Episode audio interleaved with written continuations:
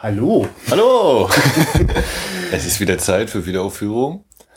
Heute mit einem Experiment. Genau, wir werden heute einfach mal den Film ähm, wirklich direkt kurz vor der Aufzeichnung gemeinsam schauen. Erstaunlicherweise haben wir das noch nie zuvor gemacht. Wir haben uns immer irgendwie verabredet und mhm.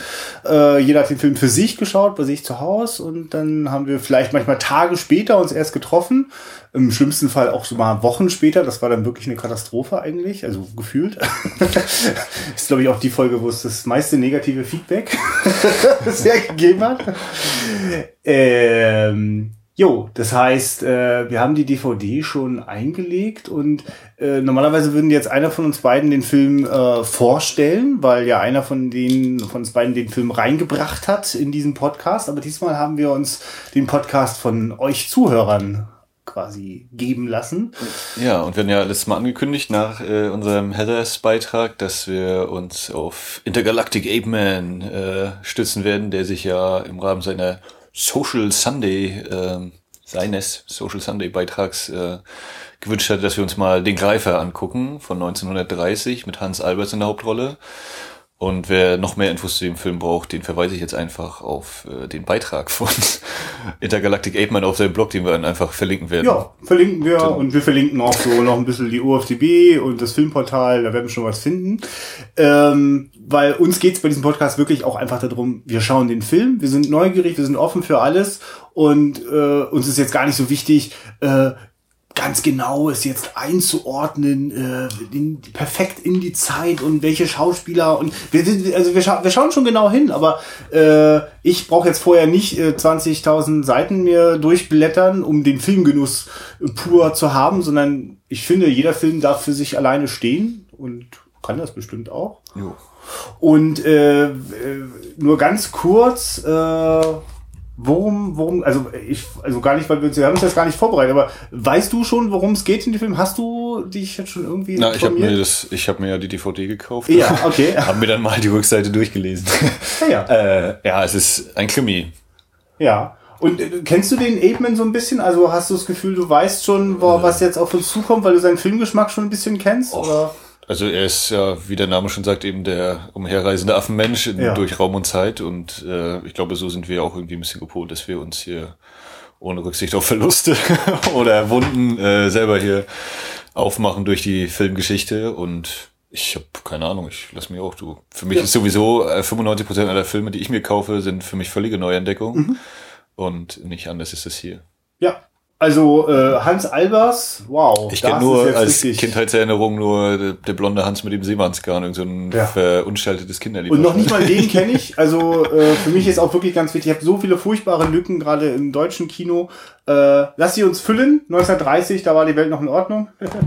in London gedreht, glaube ich, wenn ich mich recht entsinne. Der okay. Film. Aber das ist schon wieder zu viel drumherum. Ja, viel so. zu viel drumherum. Äh, wir machen jetzt mal äh, Pause beim Podcast, schauen uns den Film an und sind dann, sobald der Abspann läuft, äh, wieder zurück. Ja, bis gleich. Äh, genau, bis dann. Da ist er zu Ende. Da ist er zu Ende. So. Äh, Ergreifend. uh. Es ist übrigens wirklich sehr speziell, direkt äh, nach dem Film den äh, Aufnahmeknopf zu drücken. Aber ähm, ja. ich, ich merke, dass das natürlich so ein Film ist. Da habe ich sofort Lust, ganz viel rauszufinden. Okay, doch, jetzt möchte ich auf einmal doch die ganze Zeit den Kontext wissen. Äh, wer hat den gemacht und äh, was war damals das Zielpublikum und so weiter, weil ähm, aus heutiger Sicht ist das natürlich ähm, eine gewagte Mischung aus, aus äh, Klischees und, und, und äh, also ganz, ganz, ganz vorhersehbaren äh, Entwicklung. Also war, es war ja quasi jetzt kein spannender Kriminalfilm. Ja, hast du ab der ersten Sekunde gewusst, wer denn mir Nein, das, ich habe das natürlich nicht gewusst. Aber das war natürlich am Ende immer so eine hannebüchende, der war es die ganze Zeit. Also ich meine, das hat ja mit Logik nicht viel zu tun, was am Ende passiert. Aber vielleicht noch mal kurz für die Zuhörer, die das jetzt äh, vielleicht auch noch gar nicht überblicken können, äh, was für einen Film wir da eigentlich gesehen haben. Äh, als Filmgenre würde ich jetzt einfach mal sagen, ähm, Krimi. Krimi, Krimi Komödie schon auch. Und es war eine Kriminalkomödie. Unterhaltung. Also äh, ich würde auch sagen, es war um ein un gewisser Unterhaltungswert in der Hinsicht dabei. Also ich, äh, so ich glaube auch, dass es jetzt nicht nur unfreiwillig war, dass wir ab und zu mal schmunzeln mussten, sondern das war schon, also da gibt es viele Sprüche, ne? Also die, die Erfindung des One-Liners muss neu überdacht werden. Ja, ist mindestens bis dahin zurück zu datieren. Denn Hans Albers, das schmeißt so den einen oder anderen.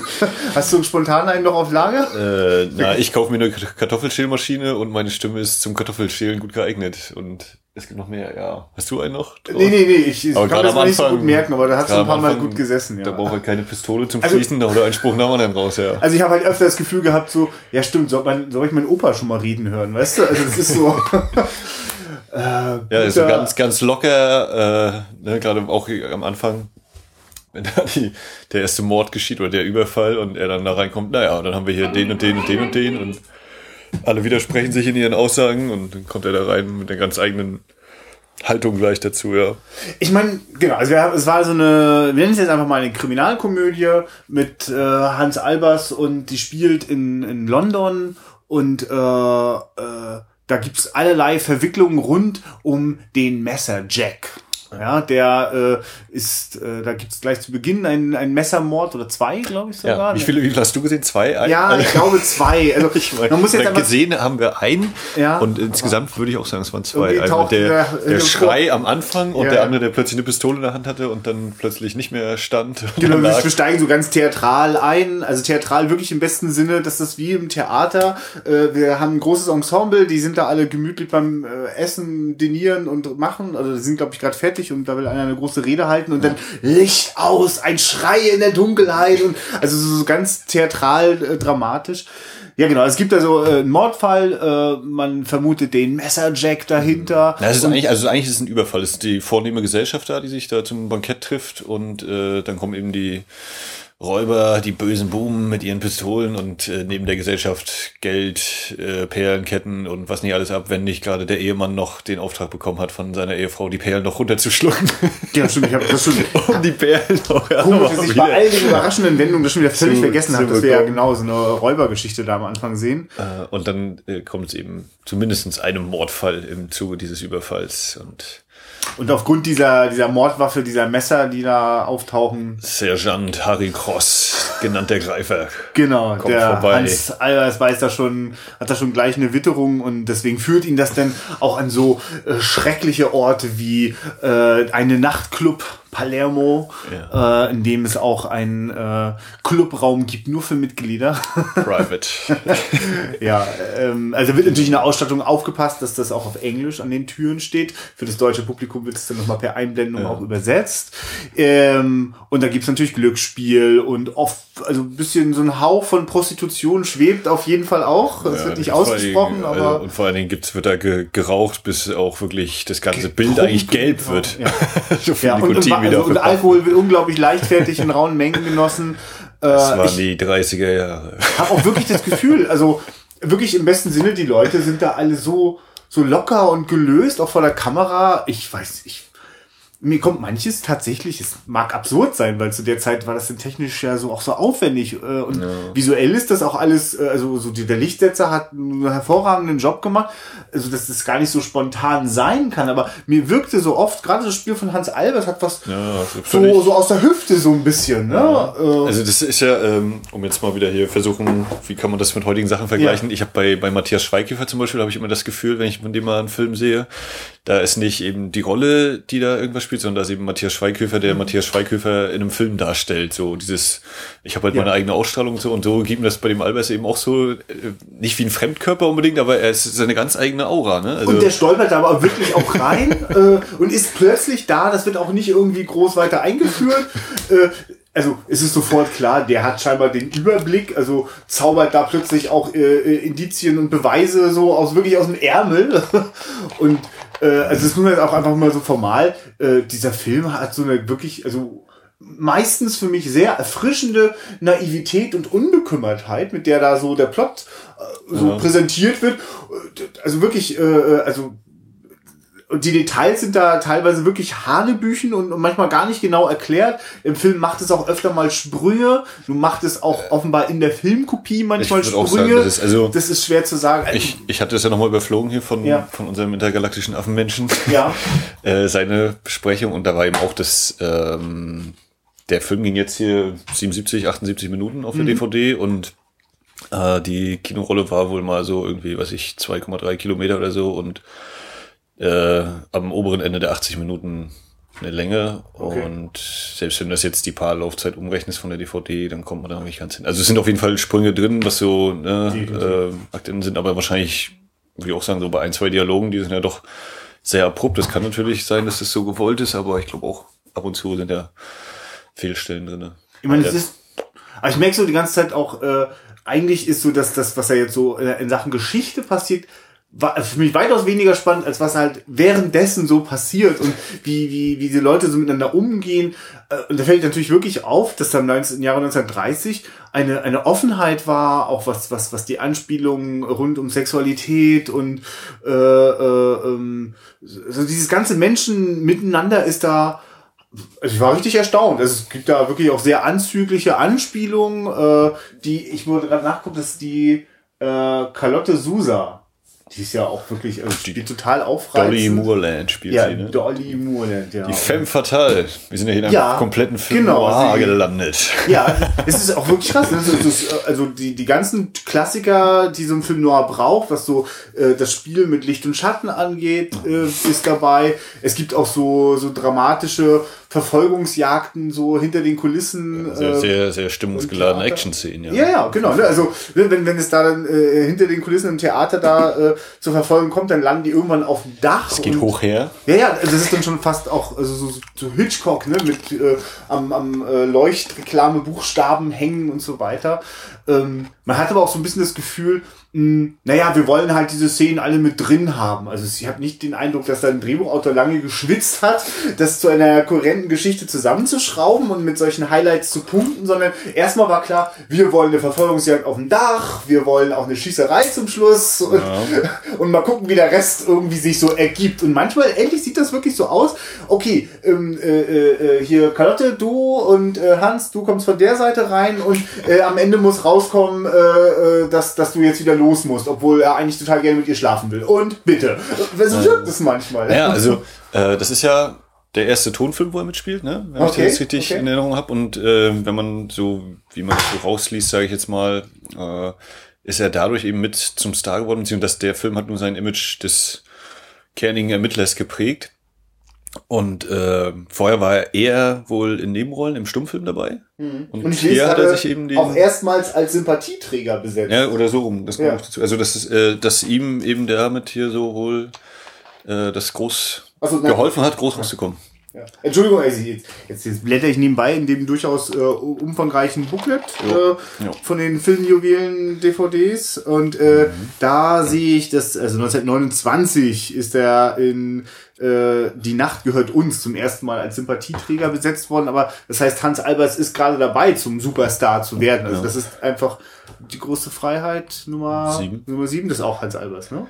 Wir sind ja mal über Kreutner schon mal da so ganz Ja, ja, genau, nicht mal. Also, da, ich merke auch, also Hans Ja. Albers ist definitiv ein äh, Mann, wo ich jetzt sehr, also war ich vorher schon neugierig und es war jetzt ein schöner Einstieg, Mhm. weil der hat natürlich äh, einen, einen Charme. Also ich meine, Ja, eine Präsenz einfach. ja, man muss aber wirklich sagen, der Film ist aus der heutigen Sicht auch eine echte Zumutung für Frauen, weil also, also oder für mich als Mann ist es auch eine Zumutung, weil wie da mit Frauen umgegangen wird, ist echt krass. Also das ständig kommen da so Zoten und Anzüglichkeiten von den Männern und halt Albers ist auch wirklich also er hat auch eine Ehefrau in dem Film, die taucht dann auch immer plötzlich auf und die hat also die hat sich da auch ein bisschen unterzuordnen so. Ne? Achso, was ich eigentlich gerade nochmal sagen Ja. wollte, weil ich jetzt oft dieses Hans Albers durch Ja. bla bla, äh, weil wir meinen, die haben vielleicht gesagt, da, du kommst von links, Ja, du kommst von rechts genau. und dann dreht man und am Ende muss das rauskommen. Na, das vielleicht, äh, weil das ja Beginn des Tonfilms war, ist jetzt reine Spekulation, wahrscheinlich ist es ganz anders gewesen, aber dass dann äh, das Drehbuch oder Drehbuchschreiben noch nicht, gar nicht so auf der Ebene war, weißt du, dass man sonst vielleicht seine Texttafeln hatte, die dann eingeblendet werden, wo man drei Zeilen schreibt und dann haben sie eben gesagt, komm, hier, wir haben jetzt Ton,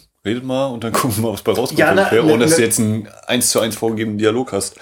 Ja, na und es hat äh, war ja erst vor 35 Jahren, dass überhaupt äh, äh, Film als solches irgendwie äh, aufgetaucht und, und benutzt worden ist, um Geschichten zu erzählen. Also insofern wundert mich das nicht. Also äh, das, das, das meine ich auch mit, das hat im besten, in den besten Momenten hat das totalen Charme, diese, diese Naivität, in der man da einfach rangeht. Also wir wollen äh, wir wollen den Zuschauer Spektakuläres bieten äh, äh, und, und, und wenn wir schon Ton haben, dann sollen die auch zwischendurch mal so ein bisschen singen und kreischen und juchzen. Ja, und das ist also so vergnügt ja. und, und es macht sich irgendwie nicht so ein also heute natürlich klar, äh, wenn dann die Filmgeschichte schon 120 Jahre auf dem Buckel hat, dann äh, steigt der Anspruch und die Komplexität, ne, mit der man erzählen kann und gerne auch sollte, finde ich. Also macht ja, also oder ich habe da eine andere Erwartungshaltung und und und dieser dieser Film ist auf jeden Fall ein Beispiel dafür, wie das völlig frei davon ist. Also von, hm, also ja, wie, wie also die, die Dialoge sind weder authentisch, noch sind sie besonders tiefsinnig. Sie sind auch nicht, das ist aber auch schön, sie sind nicht besonders theatral. Ich habe sogar manchmal das Gefühl, die Schauspieler wissen, dass das jetzt auch so ein bisschen Quark ist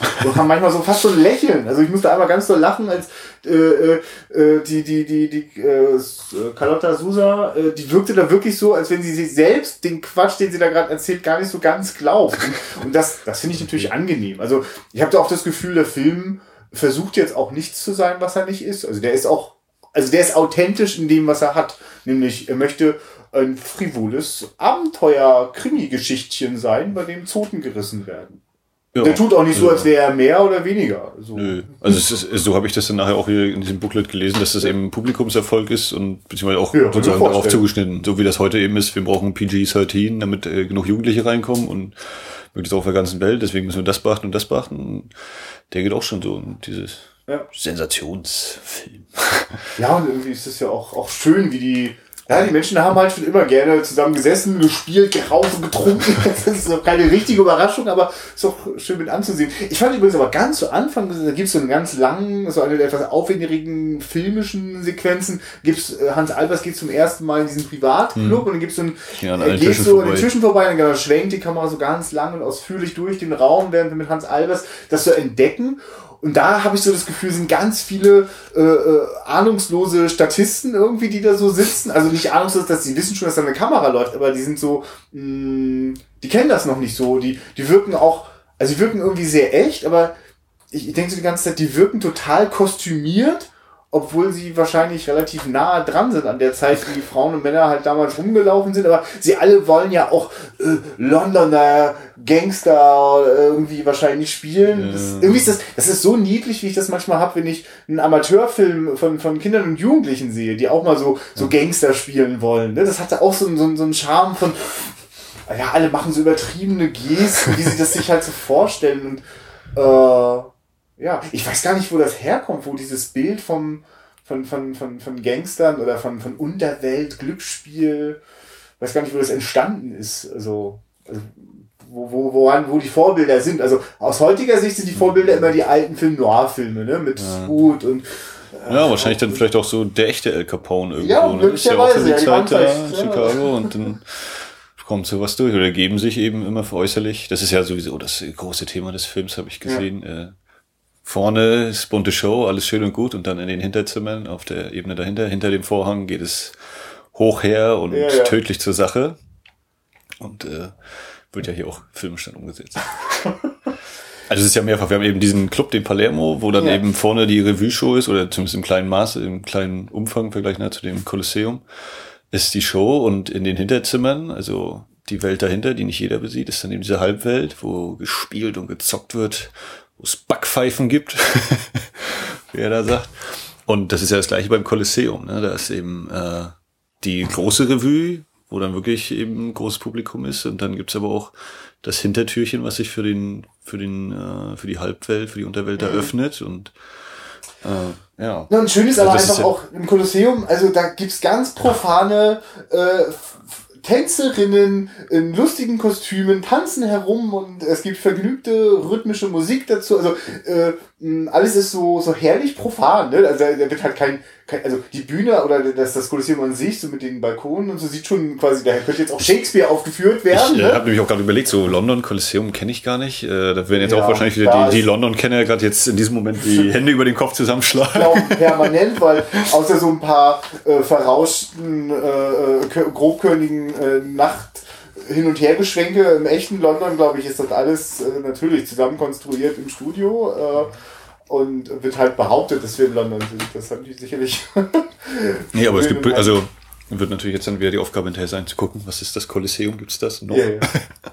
ja aber ich, genau, äh, also man merkt halt einfach, äh, okay, das ist einfach auch kein, kein, kein Film mit irgendeinem überzogenen äh, Anspruch, äh, mhm. sondern nee, das ist, das will für die große Masse Unterhaltung sein. Ne? Also, also bin ich auf, sehr, auf jeden Fall sehr neugierig, mal bei dem äh, Regisseur und Produzenten Richard Eichberg mal nachzuschauen.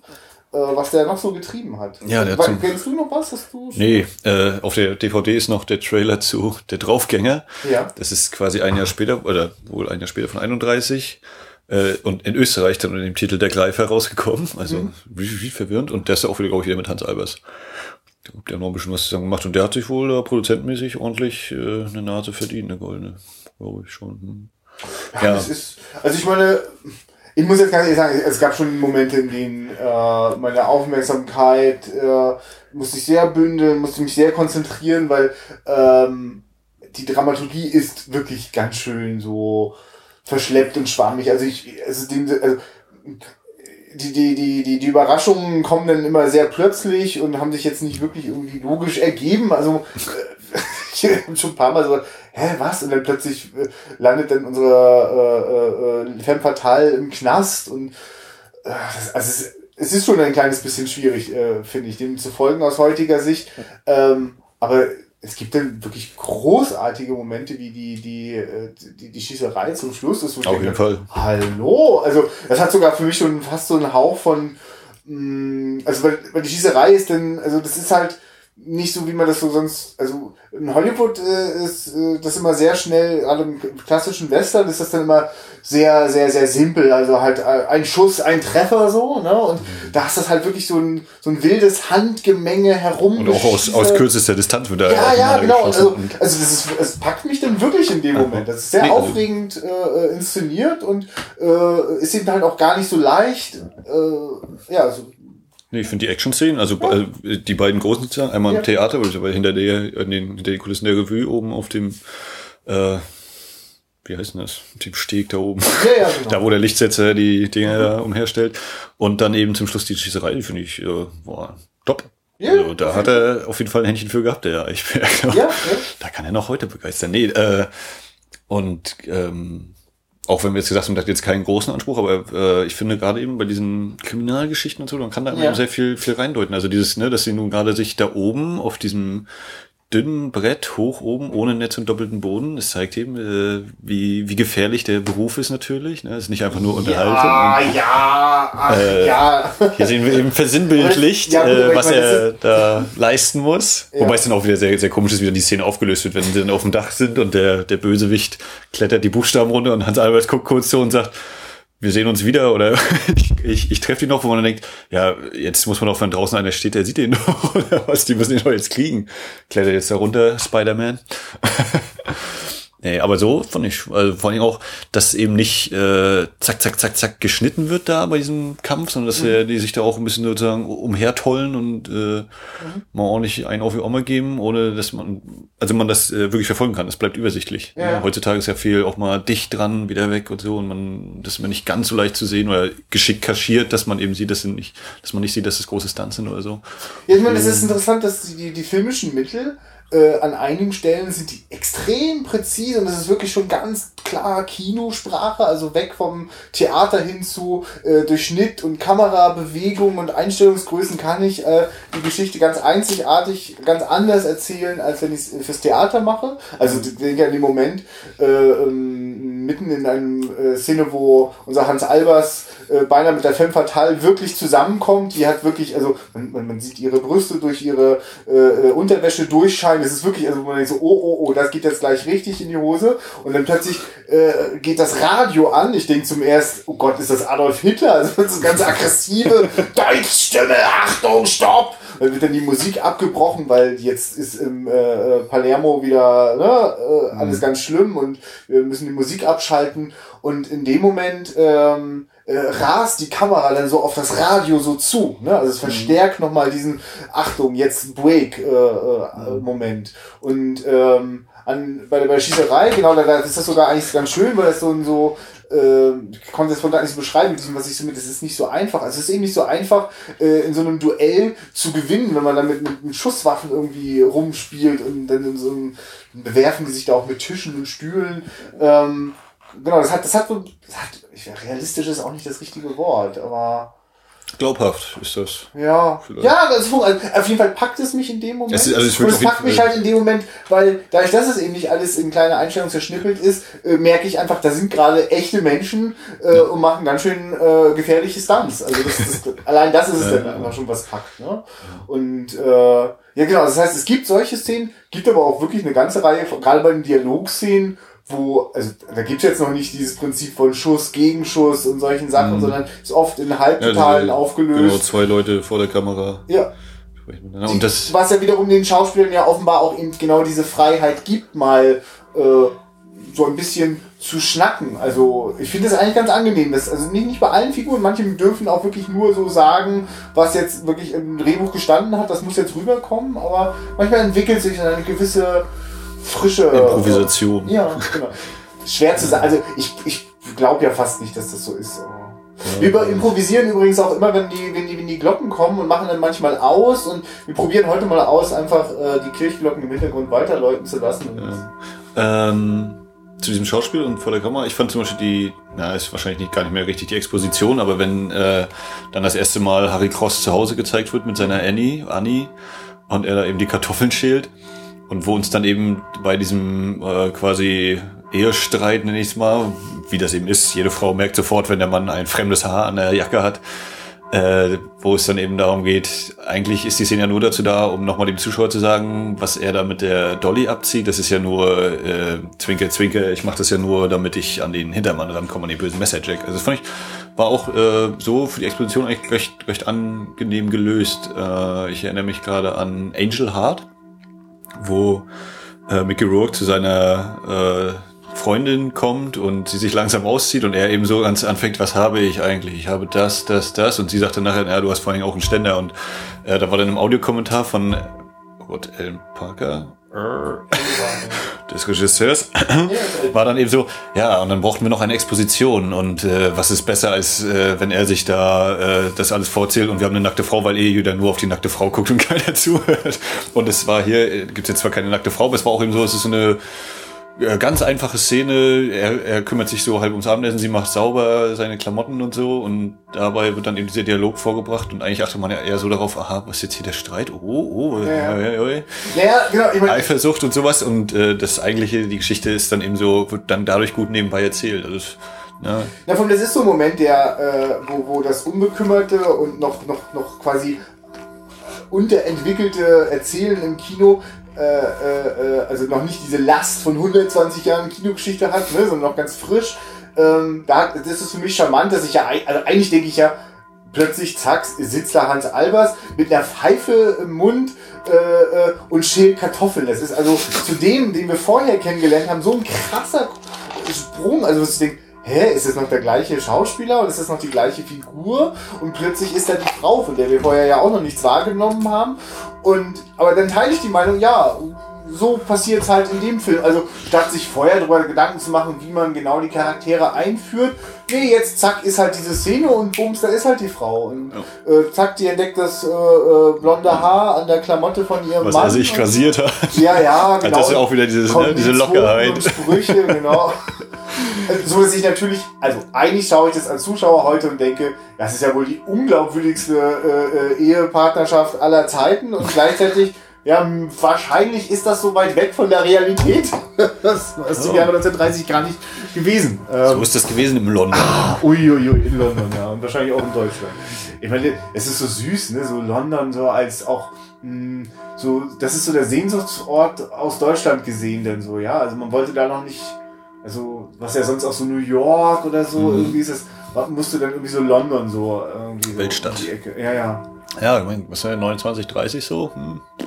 Wie selbstverständlich war denn das im Jahre 1930, dass man da hingereist ist? Wahrscheinlich gar nicht. Und deswegen taugte das dann wahrscheinlich auch so als, als Handlungsort. So, oh, da kommen so die. Äh, War das nicht, wann, wann, was war so die Zeit, wenn ähm, die, die Autorin, die die ganzen Krimis geschrieben hat? Ähm, Agatha Christie? Agatha Christie, genau.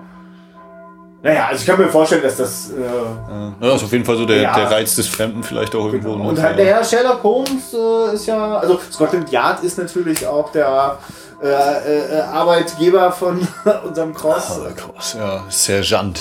Ich sage immer Sergeant, Sergeant, Sergeant. Äh, Also, ja, zumal Hans Albert ist doch die ganze Zeit so ein, also der hat doch auch so einen Hamburger Schnack irgendwie drauf. ja, oder? das ist ja auch. Ich, Ja, ja, ist auch- also, also, das, kümmert den jetzt gar nicht. Das wäre jetzt dann gerade britischen. Äh, aber das wäre aber das, das wäre dann auch, glaube ich, aufgesetzt, ne, wenn die so Nee, das alle Deutsch ich, das spielen. Das bisschen, Quatsch. Das, ja. das ist so unbekümmert so. Also, ja, unser Setting ist jetzt halt äh, London und ob das jetzt immer hinhaut, ey, nagel uns bitte nicht drauf fest. Ja?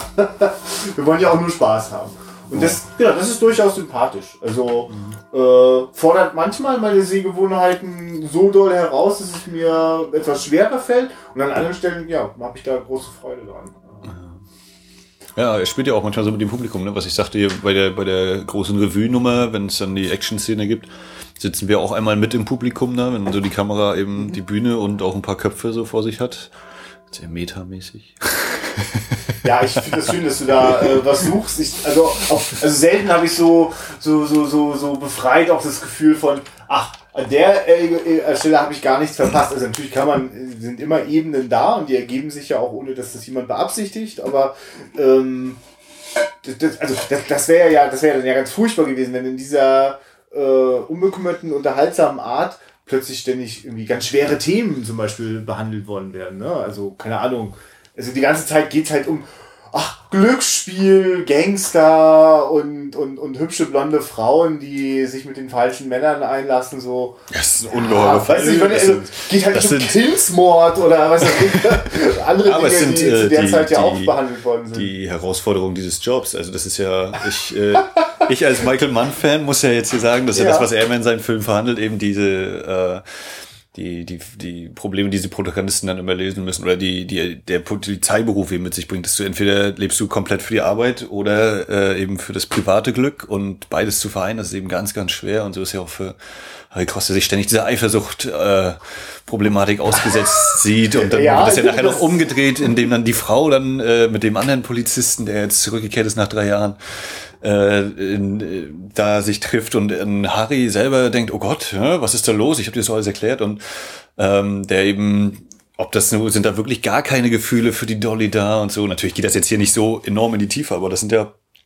eben Sachen, die sich äh, in diesem Polizeifilm ja doch immer wiederfinden. Also dieses ähm, einerseits eben diese auf Leben und Tod tatsächlich, wenn es hart auf hart kommt in dem Job und dann aber auch äh, die Familie und wie kriegt man das, kann man das überhaupt unter den Hut kriegen und äh, Ja, ich meine, es ist sehr, sehr, sehr gewarnt, äh, wie du da eine Brücke zu äh, den wahnsinnig äh, äh, äh, komplexen und tiefsinnigen Polizeifilm eines Michael Manns, die er da ja auch ganz, ganz, ganz genau recherchiert, ne, das Milieu auch äh, äh, äh, äh, ins Porträt nimmt. Ähm, in diesem Film hat doch der Drehbuchautor oder die Verantwortlichen für die Geschichte, äh, die haben doch nicht ernsthaft recherchiert, wie äh, äh, der, der, der, der Beruf eines Polizisten äh, bei, bei, bei Scotland Yard ist. Also natürlich nicht. Ist ja völlig egal, aber ich sehe das Ja, ja, nee, ich meine, aber das, das hätte ja quasi den Spaß kaputt gemacht. Sondern, äh, das ist ja auch Ja, das, ja. was ich meine, warum, warum ich mich so an die Amateurfilme von, von, von, von jungen äh, Menschen irgendwie so erinnert fühle, weil die natürlich auch nicht darüber nachdenken, wie ist es denn wirklich, sondern nein, zuerst steht so dieses, oh, ich will auch so einen Trenchcoat und ich will auch mal mit so einer Waffe und ja, ja, der, der Bösewicht, der macht was ganz Spezielles. Der bringt nicht einfach, der schießt nicht die Leute. Nein, der wirft ein Messer und dann fallen die einfach tot um. Und das ist so, also man überlegt sich natürlich solche aufregenden Settings. Oh, und jetzt ist das ein Film von Erwachsenen für Erwachsene, so empfinde ich das. Also kommen natürlich auch noch erotische Sachen mit rein und, und, und oder, oder äh, vulgäre Geschichten oder eben Alkohol, Zigaretten, Prostitution, ja, alles, was da so dazugehört. Weil das, das ist ja auch eine ist ja auch eine spannungsvolle Atmosphäre, aber die hat halt für mich nichts mit ähm, Realismus zu tun. Aber sie zeigt natürlich sehr realistisch, äh, was quasi, äh, also gibt für mich einen Hinweis auf den Massengeschmack des Jahre 1930. Ja, natürlich. Ja. Wie so Massengeschmack so ist, so ernsthaft ändern tut er sich ja gar nicht. Also, ne, es gibt ja so verschiedene Abstufungen, aber auch heute äh, wollen wir sowas, äh, also oder möchte was, ist sowas sehr populär im Kino, wenn es quasi zur Sache geht und zwielichtige Atmosphäre. Das ist alles dabei. Ja. Ein bisschen Spannung, ein bisschen ja. Lachen. Ähm, und hinterher ist äh, alles so, wie es vorher war. Ne? Ja. Äh, ja, ich blätter noch ein bisschen durchs Booklet um, weil äh, für mich gibt's, gab's für dich ein, ein Wiedersehen mit Menschen, äh, mit Schauspielern? Ein alles, ein Hallo, schön dich ja. kennenzulernen. Ja, ja, genau, zeitlich, ja. Hallo, schön dich kennenzulernen. Und wir hatten ja auch, glaube ich, bei unserer ersten Folge bei Frau Mond, wenn du dich daran erinnern kannst, wo wir dann angefangen haben äh, zu überlegen, welche Filme kennen wir denn eigentlich vielleicht ja, noch oder so. Und äh, hier, ich habe dann auch geguckt, nochmal, ob ich irgendwie mal einen Film von 1930 bewertet habe irgendwo auf TB, aber bin ich auch nicht fündig geworden. 31, weiß ich immer noch, ist Dracula.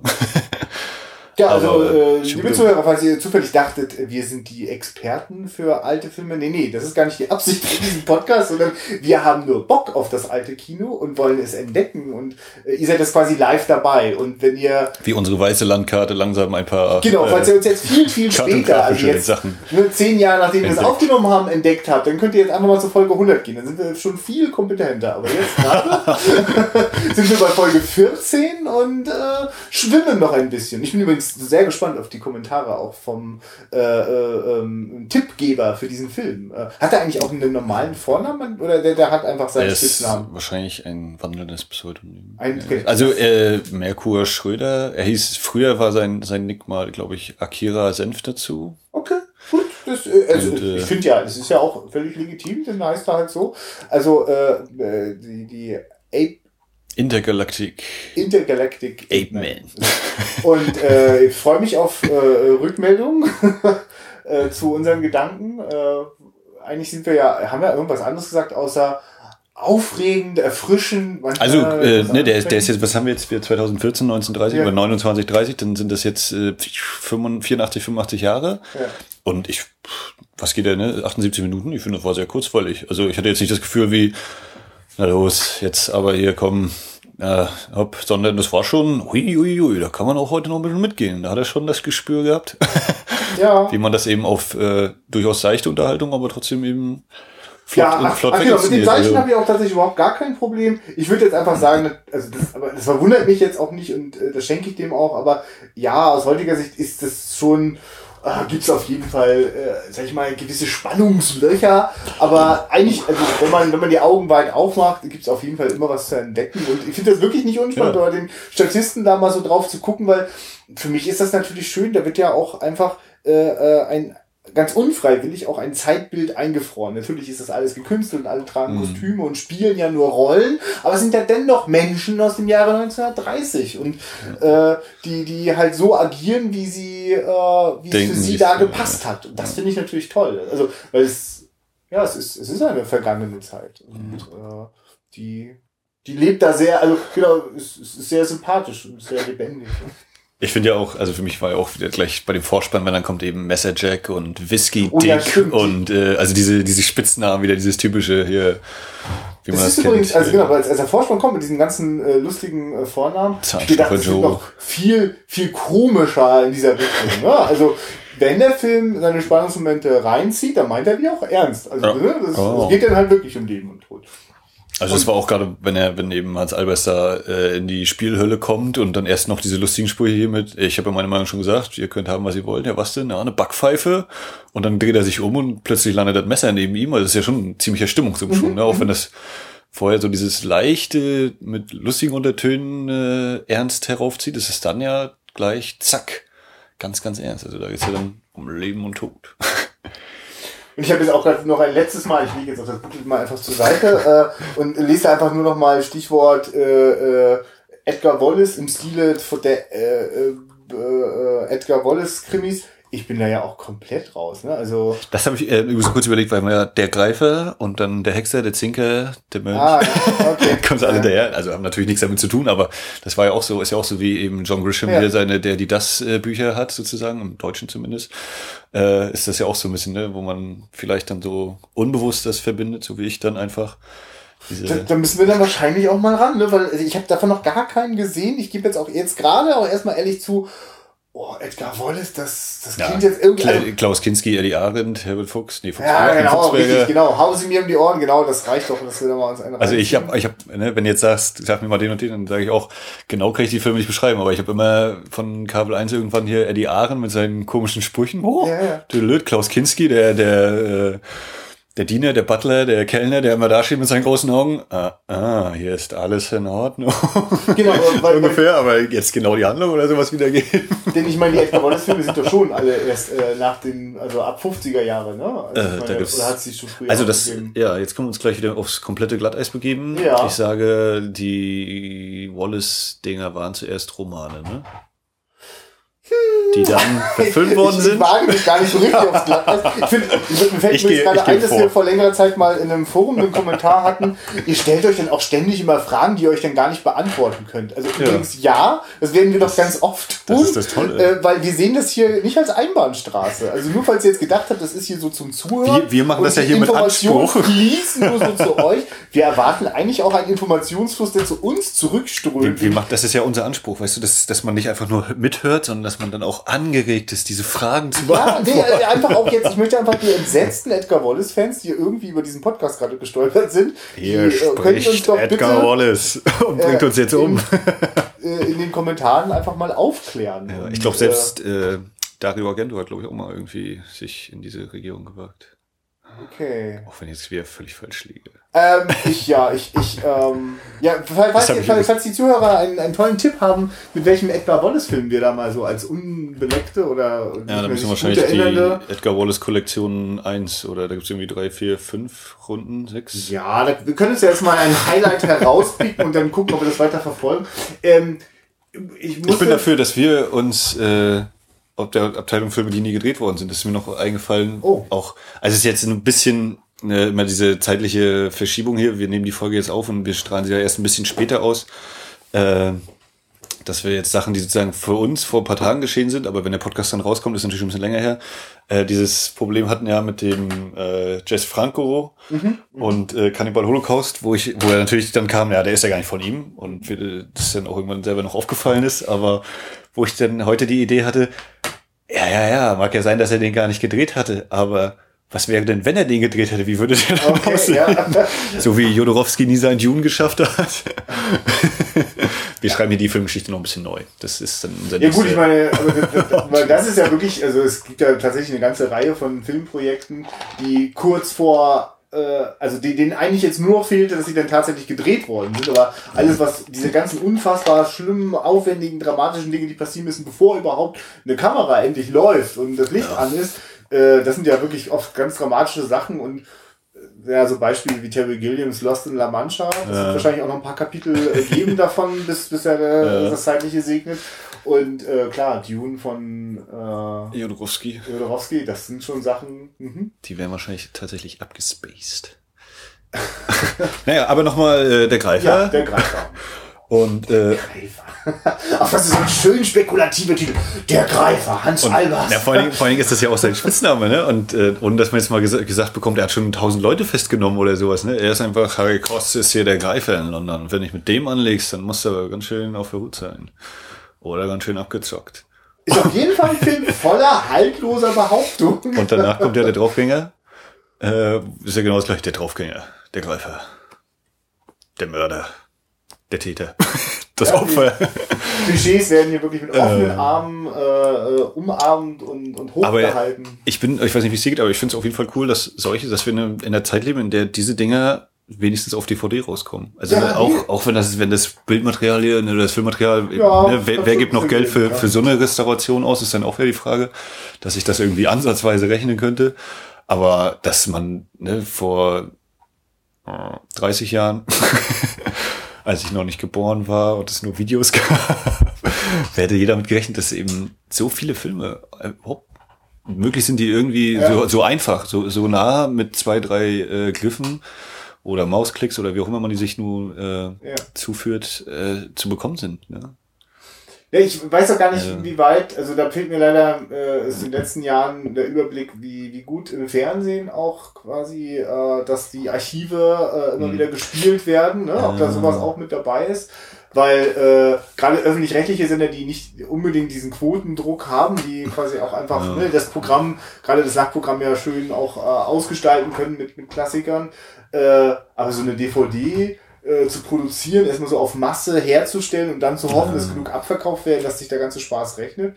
Ich, ich, ich meine, keine Ahnung, ist das wieder so eine limitierte? Äh, also ich denke mal nicht, nicht sicher, strengstens das- limitiert, also- aber Filmjuwelen, also die haben irgendwie vor ein paar Jahren so einen riesen Filmstock gekauft ähm, und ich mache wieder die Glatteisrunde, entweder von von Kirch oder weiß ich wem, wo wo vorher auch wohl bei Kinowelt, glaube ich, ein paar Sachen mal rauskamen und äh, wo eben teilweise auch die TV-Mats nur als Masse war und aber ich habe noch also Filmjuwelen, Fernsehjuwelen ist das. Die bringen eben auch Fernsehsachen raus und ich habe von denen die beiden riesigen Fernsehereignisse äh, der Mörder mit der sanften Hand, Hannes Jenecke auf Mallorca. Und äh, Christoph Waltz, der Gummistiefelmörder und der Film heißt Eus, der Amokläufer von Euskirchen. Nee, ich komme nicht auf den Titel, auf jeden Fall äh, Christoph Waltz. Und da war dann sogar noch ein Interview mit dem Regisseur oder dem Drehbuchschreiber oder beides. Und also noch so knapp halbe Stunde Interview wirklich als, als Bonus produziert. Und das ist auch nicht selbstverständlich. Und hier ist es jetzt natürlich schwer, äh, irgendeinen Beteiligten noch vor die Kamera zu kriegen. Ja, aber, also, aber es ist eben schon eine ordentliche Aufmachung auch. Ne? Also es ist eben nicht selbstverständlich so, wie man dann eben diese Billiglabels hat. Kriegst du für drei Euro bis fünf Euro auf dem Grabbeltisch hier, da ist der Film drauf und das war's. Und hier hast du eben noch äh, die Trailer-Show. Ja, wenn wir jetzt, glaube ich, na, wenn wir hier fertig sind, werde ich dich nochmal einführen Ja, ja, in die weitere. Welt der, das. der Filmjuwelen. Da sind ein paar geile Trailer drauf, wo wir wahrscheinlich auch nochmal irgendwann Also, ein, liebe- zwei Dinge liebes- nehmen müssen. liebes Team von Irgendwann. Alive, äh, wenn ihr das hört, ne? wir Live nehmen- macht nur den Vertrieb. Ach, Also macht nur den Vertrieb. das äh, Filmjuwelen, Fernsehjuwelen ist der, die, Gut. der, die das, die dahinter steht. Auf jeden Fall, wir, wir, wir machen das jetzt gerade ohne Bezahlung, diese ganze Lobhudelei. äh, wir können das gerne ändern. Ihr findet unsere Mailadressen für weitere äh, Unsere Absprachen. Kontodaten.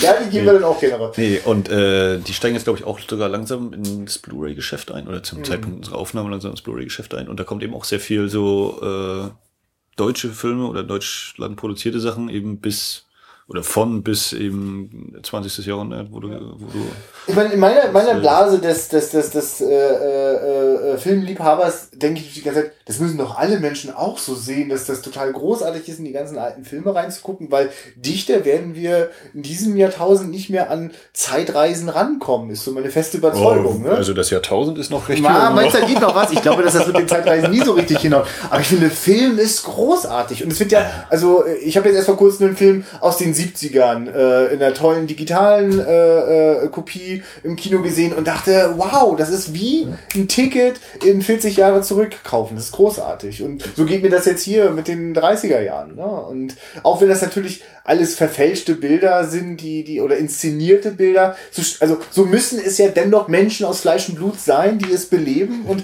und denen darf ich dabei zuschauen. Und, wenn, und manchmal gelingt es eben, dass ich wirklich für äh, 90 Minuten äh, da in diese Zeit reinrutschen darf. Und insofern kann ich mir auch vorstellen, dass es da äh, einen, einen immer größer werdenden Markt gibt. Wobei natürlich, gerade wenn du mit nur wenige Stückzahlen verkaufen kannst, dann auch noch das Internet äh, als, als Konkurrenz zu haben. Ich meine, ich hoffe, dass die, die einfach so schlau sind und ich meine, stell dir vor, ich könnte eine Flatrate kaufen. Es gibt ja so einige Sachen wie Mubi oder äh, was gibt's noch in Deutschland? Aber äh, kennst du Mubi? Das ist halt, da kannst du, oder Also Movie, schönes Beispiel. Hulu und so Dinge. Ja, ja, genau. Also nur, ich habe mir gerade überlegt, Sachen, die auch tatsächlich in Deutschland verfügbar sind. Hulu geht ja leider weiß nicht, what- ist dann Richtung Watch Ever und sowas vielleicht auch? schon? Ja, genau, aber ich suche natürlich immer ein bisschen, wo die Leute so viel Filmliebhaber sind, dass sie sich irgendwie den Kopf auch machen, was genau zeigen wir da für Filme. Alles Kino ist so ein Beispiel, wo du halt den, den deutschen Film, da kannst du auch sehr weit in die Vergangenheit zurückgehen. Ähm, momentan ist leider das Modell, ich muss fünf Euro oder drei Euro pro Film, pro einmal, also pro in 48 Stunden angucken. Äh, das ist natürlich so krass. Ich möchte vielleicht einen Zehner im Monat abdrücken oder einen Fuffi im Jahr oder irgendwas, irgendein schlaues Modell, das nicht so richtig wehtut, wo ich aber auch mal äh, ein Wochenende durchdrehen kann und dann ziehe ich mir alles Mögliche rein, weil Oh, also jetzt so spontan, zack, hier, gib mal fünf Euro. Oh, das ist, das fällt mir dann immer. Also dann möchte Also ich du musst die natürlich auch DVD gucken, haben. dass wir irgendwo Geld herkriegen. Ne? Ja, also weil ich, ich habe also zum also beim Greifer äh, äh, äh, ist also wenn das die einzige Möglichkeit ist, klar, dann kauft man die DVD, ne? Finde ich völlig okay. Was hast du für die jetzt bezahlt? 16,99 Ja, gibt's auch okay. günstiger. Ja, Aber ja. ich habe sie auch äh, im Sinne von Support Your Local Dealer mäßig Ja, in einem Laden gekauft. Was ist denn hier unser Local Dealer? Der Mediamarkt? Aber sie Support hatten das Local, Local Dealer. aber sie hatten es im Angebot immerhin. Ja, ist okay. Habe ich heute eine interessante Nachricht gelesen. Die wollen auf elektronische äh, Etiketten umsteigen, dass sie täglich, stündlich theoretisch den Preis ändern können, um damit mit dem Internet Oh mitzuhalten. Gott, ey. Das ist ja wie beim Tanken mit der App. Äh, sag mal, äh, wie ist denn das? Äh, gibt's, gibt, gibt ja gar keinen ernsthaften äh, äh, DVD-Laden hier bei uns in Rostock, oder? Also ich meine, also außerhalb von Nee, dass, also, dass auch mal eine, eine gut sortierte Bücherei äh, auch noch eine ordentliche DVD-Abteilung hat, aber jetzt quasi einen, einen Laden, wie man das in Berlin vielleicht noch findet, gibt's doch hier gar nicht, oder? Hier ist nicht mehr. Also von wegen Support der Local Also- Dealer. Ich würde jetzt ja gerne ein Feature. Geht bitte alle dorthin. Also am ehesten Vor allem auch, weil unsere Hörer ja alle von hier sind. ja, nee, gut, aber ja, dass man da zu Besuch ist. Also ich hätte jetzt wirklich keine Empfehlung für einen Filmliebhaber, der in Rostock mal an der Ostseeküste zu Besuch ist. Da müsst ihr mal hingehen. Also, oder? Täusche ich mich? Ähm, nein. Also wir wissen von nichts. Klärt uns auch bitte an der Stelle auf. Was Nee, Aber ich also ist wahrscheinlich auch nicht. so, nee, ist wahrscheinlich nicht mehr so das lohnende Geschäftsmodell, ne? Leider. Nee.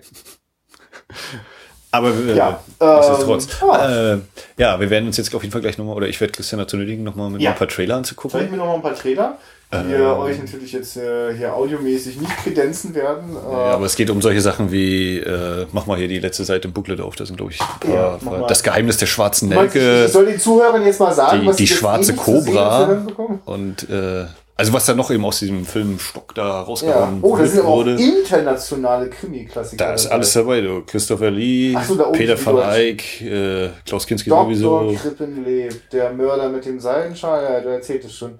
Ein Alibi zerbricht. Wow. Hallo, Elsner. Ein Film besser als der nächste. Ja, Wahrheit über Rosmarie, ist es, das ist das Mädchen Rosmarie, ne? Oder?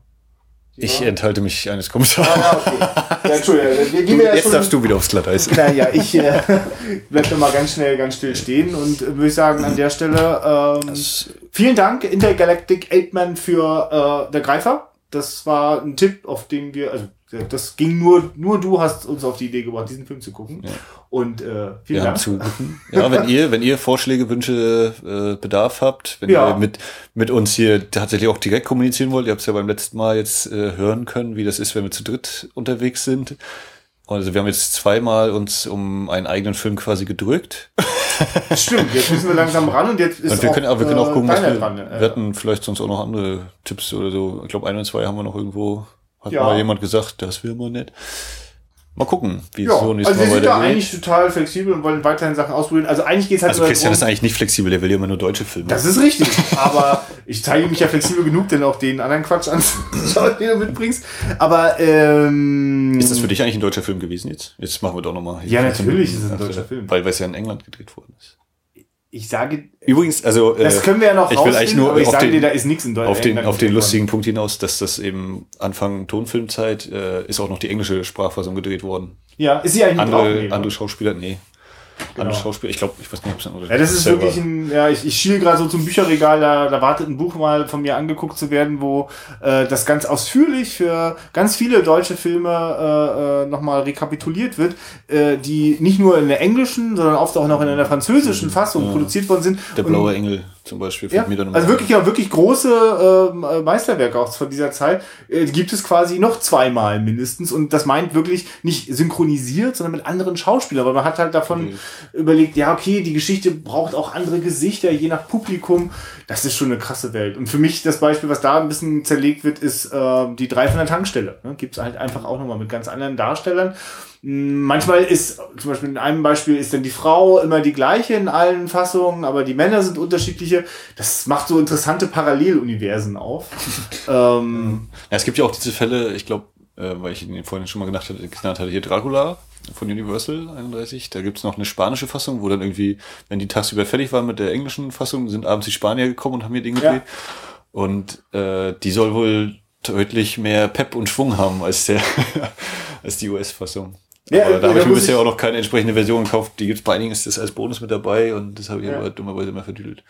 Kommt ja, im September. Vielleicht suchen wir uns irgendwann mal davon ein tolles Beispiel raus, wo wir die Fassung irgendwie zur Hand kriegen. Das, das wäre das wäre mal so ein typisches Versprechen in einem Podcast. Darüber machen wir mal eine Folge.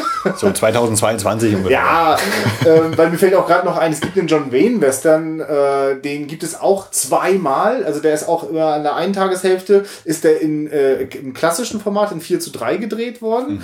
Mhm. Äh, und dann ist er äh, nachmittags, äh, nicht nachmittags, aber in der anderen Tageshälfte ist er dann in Cinemas Group gedreht worden. Ja, also. Von Jess Franco. Was denn? Von Jess Franco, ne? Nein, nein, nein, nein, nein ist der gleiche Regisseur und auch der gleiche Darsteller. Also einfach so dieses, äh, ja, wir wissen nicht, ob sich CinemaScope durchsetzt, gibt es ja nur ein paar Kinos, dafür wollen wir es auch haben ich meine, ich bin ja so jemand, der das total verstehen kann, wenn so in, in der Gegenwart äh, Regisseure immer noch ihren Director's Cut nachschieben, so meine definitive Fassung. Also es gibt schon fast so einen so einen Wunsch bei mir so danach auch, ich will nur die definitive Fassung, die Wunschfassung des Regisseurs kennen, die eine, die wahre. Mhm. Und eigentlich bringt, selbst das hat ja schon längst dazu geführt, dann bringt äh, Oliver Stone von einem Film erst den Director's Cut, dann noch den Ultimate Cut und dann noch einen Final Cut und ja, kommt auch nicht. Mich mal, frag mich mal bei Michael Mann. Äh, ja, ja, richtig, genau. genau. Dem fällt ja auch immer alle zwei, drei Jahre noch ein, was er noch verändern könnte. Und manchmal guckt man, bemerkt das noch nicht mal, was los ist, weil, weil das auf einer Ebene stattfindet in, in, in, in ja, Sekundenbereichen, genau, mhm. die die tatsächlich dann vor allem für den Regisseur ein Problem sind. Aber jetzt so der Gedanke, mh, hm, da gibt's so einen Film, den hat man ins Herz geschlossen und den gibt's dann jetzt einfach nochmal mit anderen Gesichtern oder das ist schon krass. Ich meine, eigentlich hatte ich das, das hatte ich, als ich irgendwann in meiner Jugend angefangen habe, Filme im Original zu gucken. Also ich meine, Indiana Jones, mit dem ich hm. groß geworden ja. bin, die deutsche Synchronfassung, das ist einfach nochmal ein anderer Film als die Originalfassung. Aber für mich war das halt eine schöne Entdeckung, wie, ah cool, es gibt den Film, den ich sehr gerne mag, den gibt's einfach nochmal, nochmal anders und auch schön.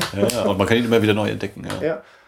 Mhm. Ist auch immer noch so eine Frage, die mir durch den Kopf steht. Welche Sprache lerne ich vielleicht noch in meinem Leben, damit sich mir ein weiterer Filmkosmos noch erschließt? Und bin mal unentschieden, ob das, ja, ob das Spanisch sein sollte, ob das Französisch sein sollte. Kannst du noch eine andere Fremdsprache außer Englisch sehr gut? Also das, das ist sehr gut auf jeden Fall nicht. Also ich habe okay, aber gut äh, genug, dass du Schule, Schulfranzösisch hatte ich. Ja. Äh, Reicht das für einen Truffaut-Film mal im Original oder hängst du denn durch? Wenn ich, ich, wenn ich viel gesprochen wird. Na, also nee. äh, wenn es nicht Englisch ist, nehme ich also Deutsch und Englisch geht ja. größtenteils so. Bei Englisch kommt es dann auch auf Slang und. Ja. Dann auch gerne mal Untertitel, aber sonst äh, andere Sprachen eigentlich generell mit Untertitel. Auch wenn man dann beim Zuhören oder beim Mitlesen und dadurch Zuhören dann auch schon merkt, ja okay, hm, das kommt hin, aber kompletten Film, das wäre schon ja, ja. zu viel, glaube ich. ich hatte mir auch mal eingebildet, dass ich Schwedisch lerne, nur weil ich innerhalb von einer Woche äh, 30 schwedische Filme von Ingmar Bergmann im Original mit Untertiteln gesehen habe. Mhm. Äh, hat sich, also außer Tack nichts mehr merken kann. ja. Nee, also mir macht das, mir macht das auf jeden Fall Spaß, so ein bisschen äh, Sprachen einzuhören. Und wenn man dann eben, hier in Europa geht es ja dann doch einigermaßen noch, wenn du eben zwei, drei Wörter, die dann mindestens im Englischen oder eben aus dem Lateinischen kommen und ja. nicht in allen Sprachen irgendwie ähnlichen Stamm haben, dann kriegst du das schon so leicht mit, um dann festzustellen, ach nee, war doch was ganz anderes. Aber äh, also ich habe wie ein paar Semester hatte ich noch Schwedisch gemacht, aber sonst äh, ist das auch alles so, ah ja, das könnte das bedeuten und Untertitel am sichersten. Aber es ist schon, ich, ich mag es auch immer in unterschiedlichen Sprachen, das zu hören. Italienisch klingt toll, Französisch klingt super schön. Und dann auch mal ist es hart, mal weich eine Sprache. Und das ist, das gehört für mich dazu irgendwie. Okay, äh, ich glaube, noch ein äh, Ausflug in noch ein ganz anderes Thema leisten wir uns jetzt einfach nicht. Nee, wir, Trainer. Ja, wir schließen mit dem Karlauer. Das oh. war jetzt ganz schön abgegriffen, alles hier. Und ja, mal gucken, vielleicht hat beim Hörer gezündet. Und ja. äh, dann bis zum nächsten Mal. Ergreifender Film war das, ja. Guckt ihn euch an. Ach, jetzt habe ich das mit dem Greifer erst verstanden. Oh Tschüss.